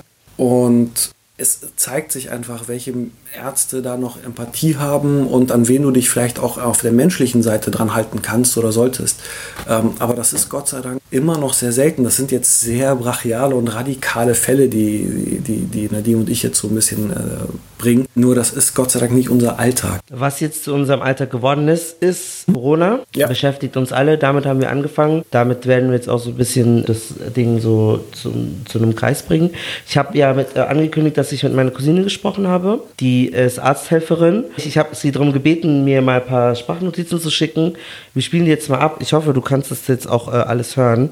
Und dann bin ich auch mal gespannt, wie das aus, aus der Perspektive der Arzthelferin ist. Da möchte ich auch danach von dir nochmal wissen, wie das für dich als Arzt ist, weil wir haben jetzt auch noch nicht genau so richtig jetzt deinen Alltag jetzt gerade kennengelernt. Das würde ich auch nochmal gerne wissen. Aber äh, genau, erstmal lass mal hören, was meine Cousine Iman zu sagen hat. Hi Malcolm, also ja, ich bin Arzthelferin vom Beruf. Da haben wir halt viele verschiedene Sachen, die wir machen. Wir machen auch ambulante Operationen, ganz viel Labor, auch Bürokram natürlich im Patientenempfang, die Patienten aufnehmen, die Akten vorbereiten, Rezepte ausgeben, äh, Medikamente verordnen, Briefkontakt natürlich zu anderen Ärzten, ja und vieles mehr. Also das sind halt so die Haupt Grundsachen, die eine Arzthelferin macht oder die wir halt in der Praxis machen. Ja, der Alltag mit dem Corona hat sich natürlich bei uns jetzt schon auch verändert, dadurch, dass ja ich habe ein Kind, der, den Bobo. Und dadurch, dass die Kindergärten jetzt halt geschlossen haben, ist er jetzt natürlich daheim. Bis zum 19.04. erstmal bis zum 19.04. Das heißt, ich muss jetzt jeden Tag schauen, wie ich ihn unterkriege. Gott sei Dank ist der Rahmen wieder flexibel, dass ich ihn da unterbekomme zu den Großeltern sollte man ja eh nicht tun, wobei die Mama wäre mir jetzt eigentlich eine große Hilfe gewesen. Ist sie ja eigentlich im Endeffekt auch, aber ich will sie natürlich davor schützen, weil den Kindern an sich tut es ja nicht, dieser Corona. Die können zwar Träger sein, aber bei denen sieht man eigentlich keine Symptome. Außer die sind jetzt grunderkrankt, dann ja. Oder chronische Erkrankungen. Ja, also das ist halt die erste Hürde. Jeden Tag aufs Neue kann der Rami, muss ich das Kind mitnehmen muss ich mir frei nehmen. Im Moment funktioniert das ganz gut. Im Alltag in der Arbeit hat sich natürlich auch viel verändert. Dadurch, dass die Patienten schon viele Patienten selber absagen, die sind selber verunsichert. Viele wissen auch gar nicht, ob wir, äh, dass wir sogar noch geöffnet haben. Die fragen uns, Seid ihr da? Habt ihr geöffnet? Läuft alles bei euch ganz normal? Und die Änderung, wir haben jetzt sogar bei uns, also Hände schütteln ist nicht mehr. Hände waschen, desinfizieren sowieso, jetzt sogar vermehrt. Wir haben sogar ein Schild bei uns vorne jetzt hinhängen, dass die Patienten noch bitte vom Dresen ein bisschen Abstand halten sollen, um uns gegenseitig zu schützen wegen der derzeitigen Situation. Äh, viele verstehen das super, also die akzeptieren das alle. Sogar die Patienten rufen an äh, und fragen, ob die mit einem Schnupfen überhaupt noch in die Praxis dürfen. Wir vermeiden das, dass die kranken Patienten oder die halt wirklich erkältet sind oder denen das jetzt halt gesundheitlich nicht so gut geht, dass sie eben daheim bleiben. Dass sie erst, wenn die sich auskuriert haben, wieder in die Praxis kommen sollen. Äh, oh wow, okay. Danke erstmal, Iman. Kannst du das so nachvollziehen, dieses, dass die Leute nicht mal checken, ob ihr offen habt? Ähm, gut, ich arbeite ja in einem mittelgroßen Krankenhaus. Ja, ja, okay, klar. Ähm, Besser die merken jetzt seit äh, dieser Woche, seit Montag, dass wir da verschärfte Maßnahmen haben, wie äh, Mhm. es, es sind keine Besuche mehr erlaubt. Man muss sich vor einer Anmeldung, also an der Pforte anmelden, die ist gesperrt, da ist ein äh, Gitter da, beziehungsweise so ein Stahlseil, damit man überhaupt checkt, so wer bist du, was willst du hier, wo, wohin sollst du rein. Es wird, glaube ich, vermehrt in der Notaufnahme getestet. Ähm, Fachbereiche wie die Orthopädie, die ja elektive, also geplante Eingriffe machen, die keine Notfälle sind, die ziehen das Personal ab, die reduzieren auch das Personal teilweise, die werden dann in anderen Fachbereichen eingesetzt. Ich merke es von Freunden aus äh, Köln und aus Berlin, die in ganz anderen Fächern arbeiten und gearbeitet haben, die jetzt plötzlich ja an die vorderste Front mehr oder weniger geschickt werden, um da die Erstdiagnose zu machen, um da in anderen Fachabteilungen auszuhelfen, äh, die einfach wenig Personal haben, weil ja die Kliniken sich gedacht haben oder gesagt haben, wir müssen gewinnorientierend und gewinnmaximierend arbeiten. Also reicht es, dass es nur zwei Ärzte auf einer Station gibt statt Aber vier. was ist bitte Gewinn? Also, was heißt gewinnorientiert in einem Krankenhaus? Wir sind doch nicht in Amerika. Ähm, teilweise schon, weil die Krankenhäuser sind, äh, es gibt viele Krankenhäuser, die sind privatisiert, die gehören an großen Firmen, großen äh, Konglomeraten, wie auch immer, ich will jetzt da keine Namen nennen. Und die bekommen natürlich dann, wenn bestimmte Eingriffe gemacht werden, also wenn geplante Eingriffe gemacht werden, wenn bestimmte Fallzahlen erreicht wurden, ähm, bestimmte Implantate eingesetzt wurden, also was bekommen die Häuser ja von den Krankenkassen Geld. Und je mehr Geld die bekommen und je weniger Geld die ausgeben, desto mehr Geld haben sie am Ende des Tages äh, als Dividende für die Aktionäre ausgeschüttet. Und das ist das Maxim oder das Prinzip, was da eben ist, weil die wissen genau, die Krankenkassen zahlen fast alles, die sind aber dahinterher und überprüfen auch alles. Aber wenn da eine Notwendigkeit für eine neue Hüfte war oder für eine neue Herzklappe, dann zahlt auch die Krankenkasse. Und wenn das jetzt wegfällt, dann fehlt den Krankenhäusern am Ende des Jahres, da fehlt denen Geld. Und dann ist die große Frage, was passiert mit den Krankenhäusern? Oh. Ja, ja. Ich habe aber auch mal eine wissenschaftliche Arbeit darüber korrigiert, deswegen. Also, äh, viele, einige Krankenhäuser sind priva- privatisiert und die werden ja, verdienen ihr Geld damit, dass sie Eingriffe machen, im Grunde genommen. Das heißt, die Krankenkassen zahlen wiederum für die Krankenhäu äh, für, bei den Krankenhäusern äh, jegliche Eingriffe. Das heißt, umso mehr Eingriffe ein Krankenhaus macht, desto besser ist es eigentlich für das Krankenhaus. Und umso weniger, also umso größer die Marge dann ist, umso mehr verdient das Krankenhaus daran. Und wenn das wiederum wegfällt, dann hat das Krankenhaus ein Geldproblem und sobald das Krankenhaus ein Geldproblem hat, haben wir alle auch ein Problem, weil dann, Weil Eingriffe durch Corona weg nicht mehr. weil die Leute abgezogen werden müssen. Zum Beispiel eine neue Hüfte, eine neue Schulter, Schulterding, wie ich es bekommen habe. Das zahlt ja alles die Krankenkasse an, das Krankenhaus wiederum. Krankenhaus ist eine Marge drauf berechnet und daran verdient es dann. Aber korrigiere mich, wenn ich was Falsches Wenn die sage. ganzen Corona-Leute dieses Business kaputt machen, For example, weil die Leute halt nicht mehr die Zeit haben oder weil sie die, die müssen die, die, das Personal abziehen dafür. Das heißt, es ist, also es ist, das heißt, es ist lukrativer, eine Hüfte zu ersetzen oder sowas zu machen, als jetzt Corona zu für behandeln. das Krankenhaus anscheinend schon. Ah, verstehe. Sagen wir es mal so, also ich weiß nicht, wie viel Geld und wie viele Euros da ein Krankenhaus, da- das ist Verwaltungsbusiness, ähm, das übersteigt weit dem, was ich... Sagen wir es mal ganz, ganz plakativ, zehn neue Hüften sind besser als zehn Corona-Kranke für ein Krankenhaus. Genau, Deswegen wa- schiebt weil die bringen eher so rum, dass man das eher behandelt als die anderen Sachen. Das ist halt, was heißt eher behandelt? Ähm, sagen wir es mal so, wenn äh, in einem Krankenhaus, da muss, da muss man aber auch so ein bisschen das Krankenhauspersonal und die Verwaltung da auch in Schutz nehmen. Äh, Wenn, äh, wie geschehen, beispielsweise Pflegekräfte ausfallen, weil die sind krank oder die waren in Kontakt mit Corona-Patienten. dann können die Patienten beispielsweise nicht ausreichend gut gepflegt werden, so wie es der Gesetzgeber verlangt. Mhm. Äh, wenn dann die Ärzte wegfallen und auf der Station sind 20 oder 30 Patienten, dann kann das ein Arzt nicht stemmen. Mhm. Wenn das jetzt beispielsweise Patienten sind, die alle eine neue Hüfte bekommen haben, also neue Hüftprothese, als erstes Beispiel, ähm, dann macht es wenig Sinn, da noch weitere Ressourcen reinzustecken, wenn woanders auf der Intensivstation oder auf den Notaufnahmen Ärzte fehlen. Das heißt, es wird ein bisschen Personal verlagert von A nach B. Und das, was wir runterfahren können, das fahren wir runter, ohne dabei irgendwelche Notfälle außer Acht zu lassen. Das heißt, wenn du morgen Blinddarmentzündung bekommst, wirst du weiterhin operiert Zumindest ist so, dass der Ton, und das wird geschehen, weil das ist ein Notfall. Äh, wenn du aber ja, nächste Woche eine neue Hüftprothese, ein Gelenk bekommen solltest, wirst du gebeten zu sagen, du schau mal, wir können das momentan nicht stemmen, wir würden das gerne auf nächsten Monat verschieben. Du wirst daran nicht mm. sterben, du wirst daran nicht sterben, um Gottes Willen. Nur macht es wenig Sinn, da Ressourcen reinzustecken, wenn woanders das Haus brennt. Ja, Shoutout, Shoutout Wohlfahrtklinik München-Grefelfing. Die haben mir meinen Termin abgesagt für Schulter-Ding äh, rausnehmen. Schulter, äh, was habe ich denn drin? Schulterplatte rausnehmen, ja. Aber ich, äh, die, die war sehr, sehr nett. Sie hat angerufen, sie hat gesagt, hey, wegen Corona, wir müssen unsere Ärzte leider anderweitig ähm, einsetzen.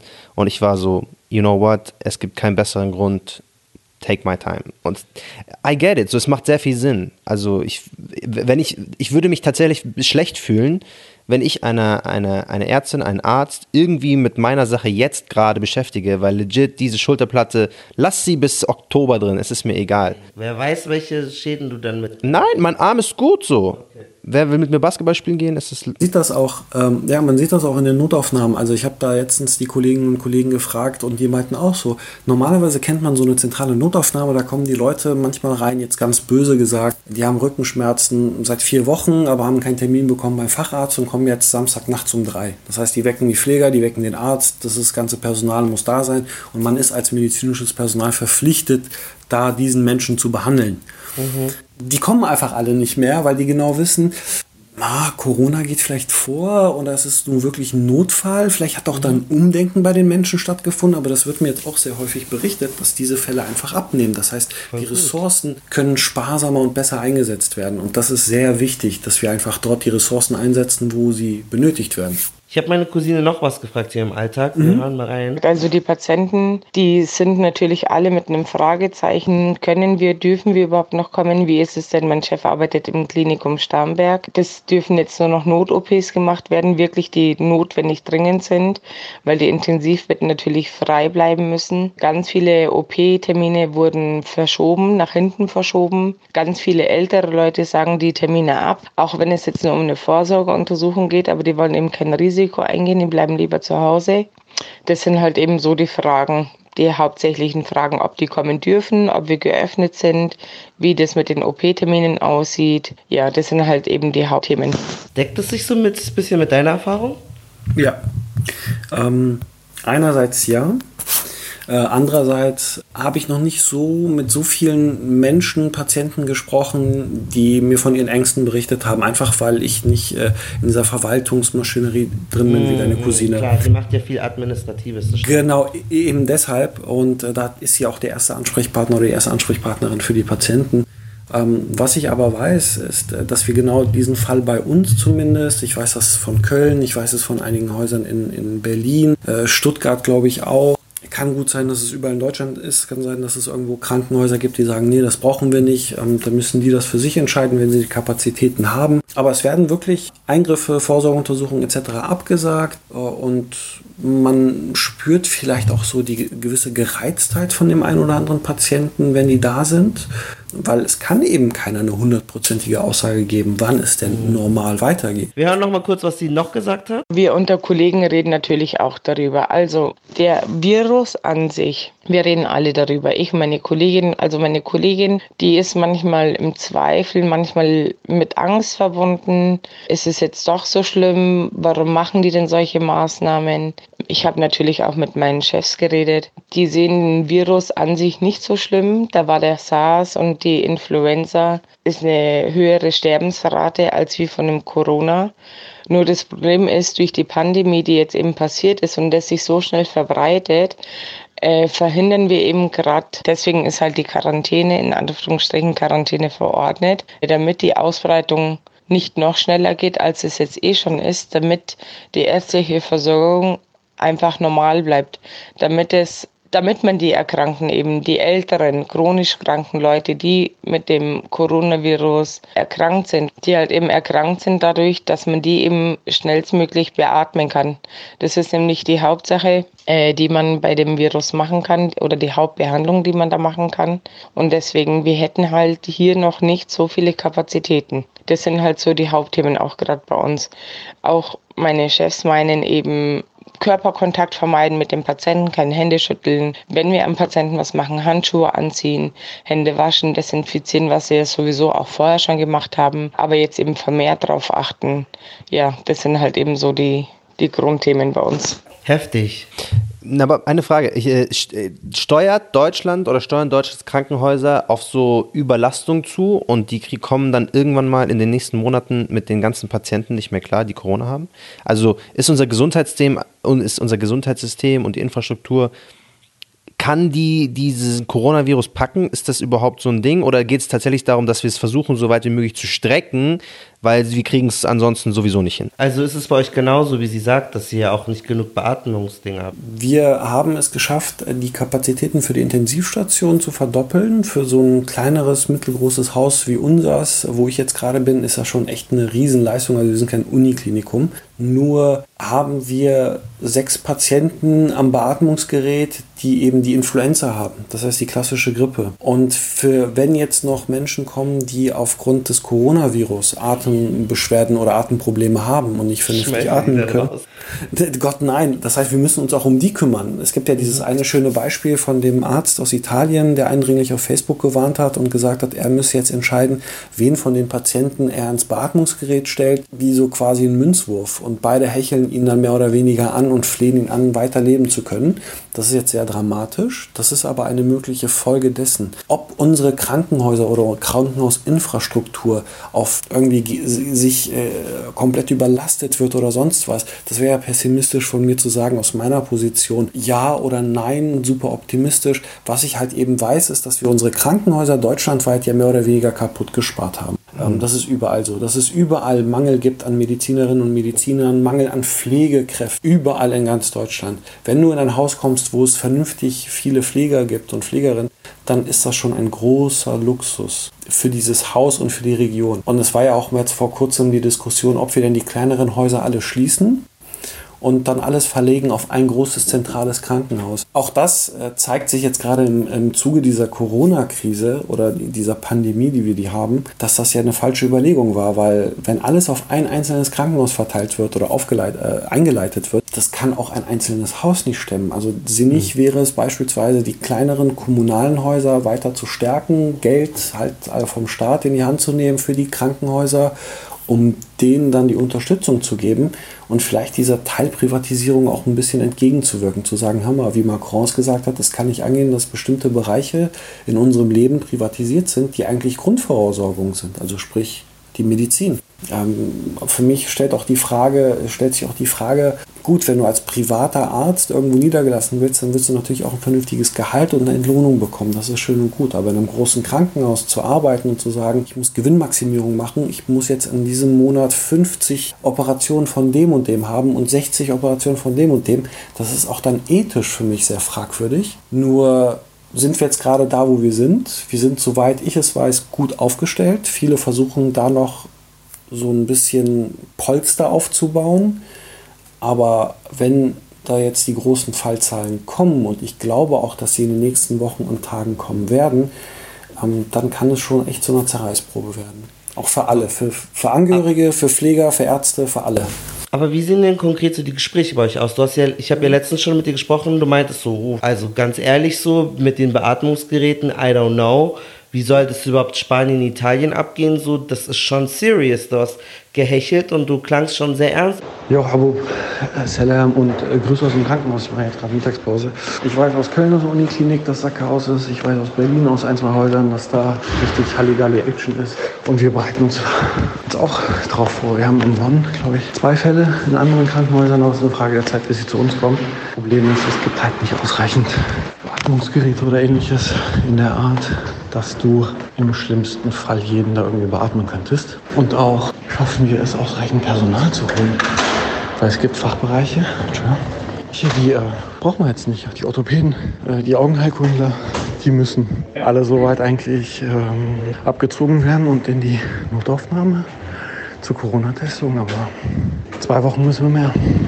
Da ist auch so ein bisschen wie bei uns der Peak, wo dann die wirklich großen, schweren Fälle reinkommen. Ne? Oh ja. Aber es ist halt eben eine kranke Zeit, weil ich hier viel lerne. Aber hätte auch gerne darauf verzichten können. Ne? Also, wie ist so der Flurfunk gerade und wie ready glaubst du sind denn jetzt die Krankenhäuser? Oder zumindest von dem, was du bei dir beurteilen ja. kannst. Also ich glaube zumindest die Krankenhäuser sind gut bis sehr gut ausgestattet.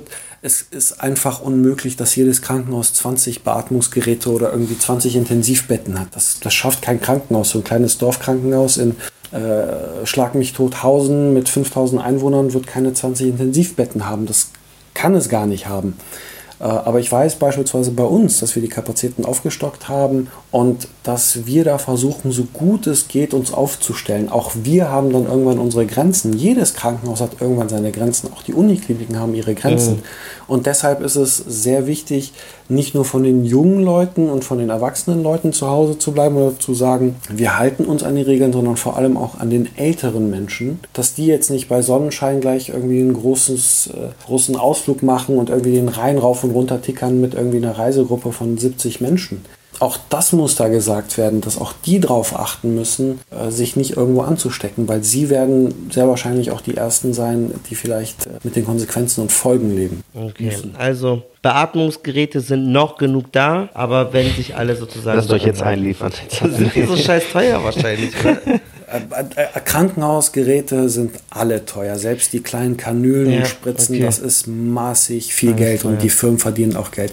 Ähm, Beatmungsgeräte, ist, ist, Beatmungsgeräte sind ja ein Teil davon, wenn du kurz den Satz noch erlaubst. Es okay. geht ja auch viel mehr um die Ressourcen, das heißt um das Pflegepersonal mhm. um äh, die Atemschutzmasken, um die Isolationsausstattung, äh, um Ärztinnen und Ärzte, um also Personal, was da tatsächlich Tag und Nacht hat, auch dran sein. Und auch da sind wir nicht so optimal ausgestattet, wie ich es mir wünschen würde, weil man sich lange Zeit gesagt hat, ja gut, da brauchen wir einen Arzt weniger hier und da brauchen wir fünf Pflegerinnen und Pfleger weniger dort. Ähm, da kommt jetzt so ein bisschen der Backlash von so einem privatisierten, kaputtgesparten Gesundheitssystem. Also es ist auf jeden Fall crazy, weil, also ich habe jetzt gerade die Zahlen offen, wie viel gerade in Europa so, wie viele Erkrankte wir so über ganz Europa haben. Offiziell sind es irgendwie um, also zumindest Stand 20 Uhr heute 9350, also werden es wahrscheinlich jetzt schon so 9500 sein. Und was halt echt, also was ich wirklich so markerschütternd finde, in Italien sind einfach schon 2500 Leute an diesem Corona gestorben. Das ist schon so diese Zahl alleine in Italien 30.000, mindestens 30.000 äh, Erkrankte. Das ist echt so. Klar, ist ja auch eine Bevölkerung von über 60 Millionen Menschen. Menschen. In Deutschland sind es auch 80 Millionen Menschen und es sind erst 10.000. 10 Versuch mal irgendwann mal, wenn, das, wenn diese Zahlen halt in Deutschland treffen und Italiens Gesundheitssystem und Gesundheitswesen ist gut. Das ist ein gutes Gesundheitssystem. Es ist yeah ein wirklich gutes Gesundheitssystem. Es ist nicht so, ja, Italien ist äh, ein Land im fernen Osten, wo seit 40 Jahren Krieg herrscht. Das ist ein gutes Gesundheitswesen. Das sind gute Ärztinnen und Ärzte und Pflege. Ähm, das Problem in Italien war aber auch, ähm, die haben halt nicht so viele Influenza-Fälle wie sonst hier in Nordeuropa. Denen fehlten auch teilweise die Beatmungsgeräte, die mussten nachbestellt und geliefert werden. Und, das kommt auch dazu, die Bevölkerungsdichte ist eben in Norditalien leider ein bisschen größer als äh, irgendwie auf, auf dem ländlichen verteilt. Und vielleicht hat man da zu spät reagiert. Ich weiß es nicht. Aber ja, aber es, es, also ja. ich habe tatsächlich Infos aus Norditalien, weil sehr viele Freunde von meinem Papa dort waren oder wohnen. Und äh, die haben es wirklich einfach unterschätzt und einfach auch dumm. Die haben gesagt, wir sind in Norditalien. Und in, in, Norditalien ist ja gerade so, der Norden hat sehr viel Arbeit, der Süden hat fast keine Arbeit. Das heißt, sehr viele Leute, die im Norden gearbeitet haben, aber eigentlich aus dem Süden kommen, mhm. dachten sich so, nee, ich fliehe jetzt in den Süden, dann bin ich frei von Corona und ich bin ja geschützt davor. Und dann hat Corona sie verfolgt, weil sie hatten es halt schon. Und dadurch haben sie es erst durch ganz Italien verteilt. Es war ja erst nur so Lombardei und und mittlerweile ist es ja ganz Italien. Und die Zahlen sprechen halt echt krass dafür. Und ich habe es heute Morgen mit, oder heute Mittag schon mit Malcolm besprochen. Wir sind ja so im privilegierten Westen. Wir haben funktionierende, gute Gesundheitssysteme und wir haben Krankenhäuser überall.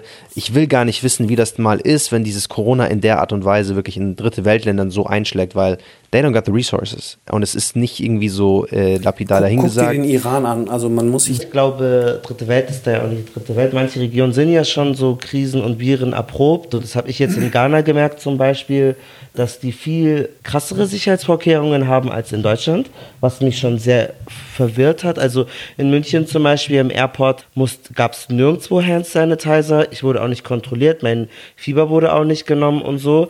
Aber wenn ich nach Ghana rein wollte, die haben meine Temperatur genommen. Ich musste so ein Dings ausfüllen. Ähm, überall gab es Desinfektionsmittel, weil die das einfach schon von Ebola kannten und die da einfach schon richtiges direkt in diesen Modus umschalten. Und ich glaube, in Deutschland ist von meinem Eindruck einfach, wir sind das, wir sind nicht so krisenerprobt, ehrlich. Dass man checkt, so jetzt muss man schalten, merke ich halt nicht. Ich merke das nicht am Airport, dass jetzt irgend, also ich war ja jetzt, bin jetzt vor kurzem erst gekommen und deswegen ist es, glaube ich, schon interessant. Ich, also ganz wichtig, wenn ihr ähm, geschwächtes Immunsystem habt durch zum Beispiel Lupus, HIV oder andere chronische Krankheiten, dann passt wirklich, wirklich auf euch auf. Das ist eine Krankheit, die einfach ganz neu ist, wo sich immer neue Sachen entwickeln, wo selbst unser liebler, liebster, tollster Arzt immer noch äh, so am herausfinden ist. Und das heißt, wenn ihr da vorbelastet seid, multimorbid, sagt man ja, mehr, mehrere Genau. Krankheiten schon habt, dann seid ihr ja besonders Teil der Risikogruppe. Äh, genauso, wenn ihr halt besonders alte oder gebrechlichere Menschen seid. Oder Verwandte habt. Also wir wollen ja nicht nur Leute ansprechen, die jetzt nur unseren Podcast hören. Eure Verwandten, die vielleicht auch krank sind, 50, 60 Die Sache und noch, älter. die ich, ähm, Grüße gehen raus nochmal an äh, Radio Real Talk und Onkel Doc, mit dem habe ich gestern nochmal sehr lange Stimmt, der gesprochen. ist ja auch Arzt. Genau, er ist zum Beispiel in Köln auch Arzt. Er hat auch da ein paar Sachen, wir haben uns ein bisschen ausgetauscht. Und er hat, äh, und wir haben uns über einen, einen, einen YouTuber unterhalten, der eine, ein kleines Video gemacht hat mit Verschwörungstheorien und der hat eine riesengroße Fanbase und Abonnentenzahl und Bandbreite auch an diversen Rappern und man hat ihn auch schon ein bisschen ein paar Mal dafür entlarvt, dass er eben teilweise antisemitische Verschwörungstheorien auf die Welt bringt und er hat auch jetzt auch zu Corona, zu dem Virus und den ganzen Maßnahmen ein paar Sachen gesagt. Ich denke, das ist auch im Sinne von Onkel Doc, weil wir haben uns richtig aufgeregt, weil es macht unsere Arbeit unendlich schwer. Ja. Ähm, wenn man auf diesen Menschen hört, der sehr, ich glaube, im Fitnessbereich macht ihm keiner was vor. Aber im Puncto medizinischem Alltag und Krankenhauswesen sich da zu erheben und Klar darf er seine Meinung haben, soll er seine Meinung haben, das ist ihm auch gegönnt, nur absoluten Bullshit zu erzählen, weil er damit nicht nur das Leben von uns Jugendlichen oder sag ich mal jüngeren, gesunden Patienten riskiert, sondern vor allem das Leben von denjenigen, wie du gerade gesagt hast, die multimorbide sind, die Erkrankungen haben, Schutzbedürftige sind, der Älteren. Nehme an, sein Vater oder seine Mutter hätte es nicht gerne, wenn der jeweilige Partner auf der Intensivstation beatmet liegt, weil Ja. das Coronavirus äh, sie gerade gehittet hat, weil der Sohn meinte, ähm, dazu hat er, glaube ich, auch aufgefordert in dem Video, geht raus, geht unter Leute, macht Publikum, macht Party. Ähm, das ist absolut unver ja, unverantwortlich und es ist Ja. auch, ich verstehe dann auch die Plattformen nicht wie YouTube, Facebook, die das dann da drin stehen lassen, weil noch haben wir Gott sei Dank die privilegierte Situation, ausreichend Personal zu haben. Sobald aber die ersten Abteilungen schließen, weil dort Corona-Fälle bekannt wurden, sind wir in der großen Bredouille. Und Menschen wie er und YouTuber und Leute, die Verschwörungstheorien, die da raushauen und mit der Begründung, es ist ja, eine eigene Meinung und irgendwie gab es ja schon sonst und wa- ja, hast du nicht gesehen, was er da sagt. Die, Sehr, sehr, sehr wichtiger Hinweis. ja, dass man auf den Rat dieser Leute hört und nicht gleich eine große Illuminati, antisemitische, was weiß ich, was Verschwörung dahinter meint, aufgedeckt zu haben, um dann eine Corona-Party stattfinden zu lassen. Wow, ja, ja, da haben wir noch gar nicht so wirklich drüber geredet, diese da Corona-Partys. auf den Kopf gefasst, so, alles, das, das, geht, das will mir einfach nicht in den Kopf reingehen. Nee, das tut mir leid. Also Facts. nicht auf diese Leute hören, wirklich. Bei allem anderen ist okay, sollen sie ihre, ihr- ihre Interviews machen, die Shisha-Köpfe rauchen, was auch immer, aber am Ende des Tages, wenn es eure Eltern, eure Großeltern, eure Verwandten oder so betrifft, wenn die davon betroffen sind, Dann ist der Spaß vorbei. Dann ist es auch nicht mehr lustig so für die. Und wir wollen auch, dass ihr uns den Rücken ein bisschen frei hält. Ich glaube. Also es ist ja so ein, es ist ja so ein, so ein Zirkel im Grunde genommen. Einmal in der Verantwortung auch natürlich allen Medizinern, allen Pflegerinnen etc. gegenüber muss man einfach da auch solidarisch sich zeigen und halt einfach nicht diesen einen Champagner jetzt noch an dem Montag Sonnending trinken, weil es werden noch andere kommen. Und sobald wieder irgendwelche deren Mütter oder deren Opas äh, im Krankenhaus liegen, dann wollt ihr von den Medizinern wieder, dass sie ihnen helfen. Also seid wenigstens auch ein bisschen solidarisch und, und macht die Scheiße nicht so. Ähm, wir wollen noch einen kleinen Ausblick wagen, ähm, wenn das denn möglich ist, weil wir uns haben natürlich jetzt auch schon ganz viele Sachen und uns wurde so viel abgesagt, dass wir gar nicht mehr wissen, was wir eigentlich den ganzen Tag machen sollen. Was ist, wie, was glaubst du, wie wird, wie wird dieser Sommer aussehen? Also werden wir jetzt diese, diese Corona-Krise, nennen wir sie jetzt einfach mal, in den nächsten Wochen, weil es heißt ja irgendwie immer so, ja, ab April spielen wir dann wieder alle Fußball und ab April können die Leute dann wieder in die Schule. Was ist ein realistischer Ausblick? Meiner Meinung nach obwohl ich jetzt kein Mediziner bin, es wird viel länger dauern als diese ganze April-Chose, sondern eher so Ende Mai, Juni vielleicht.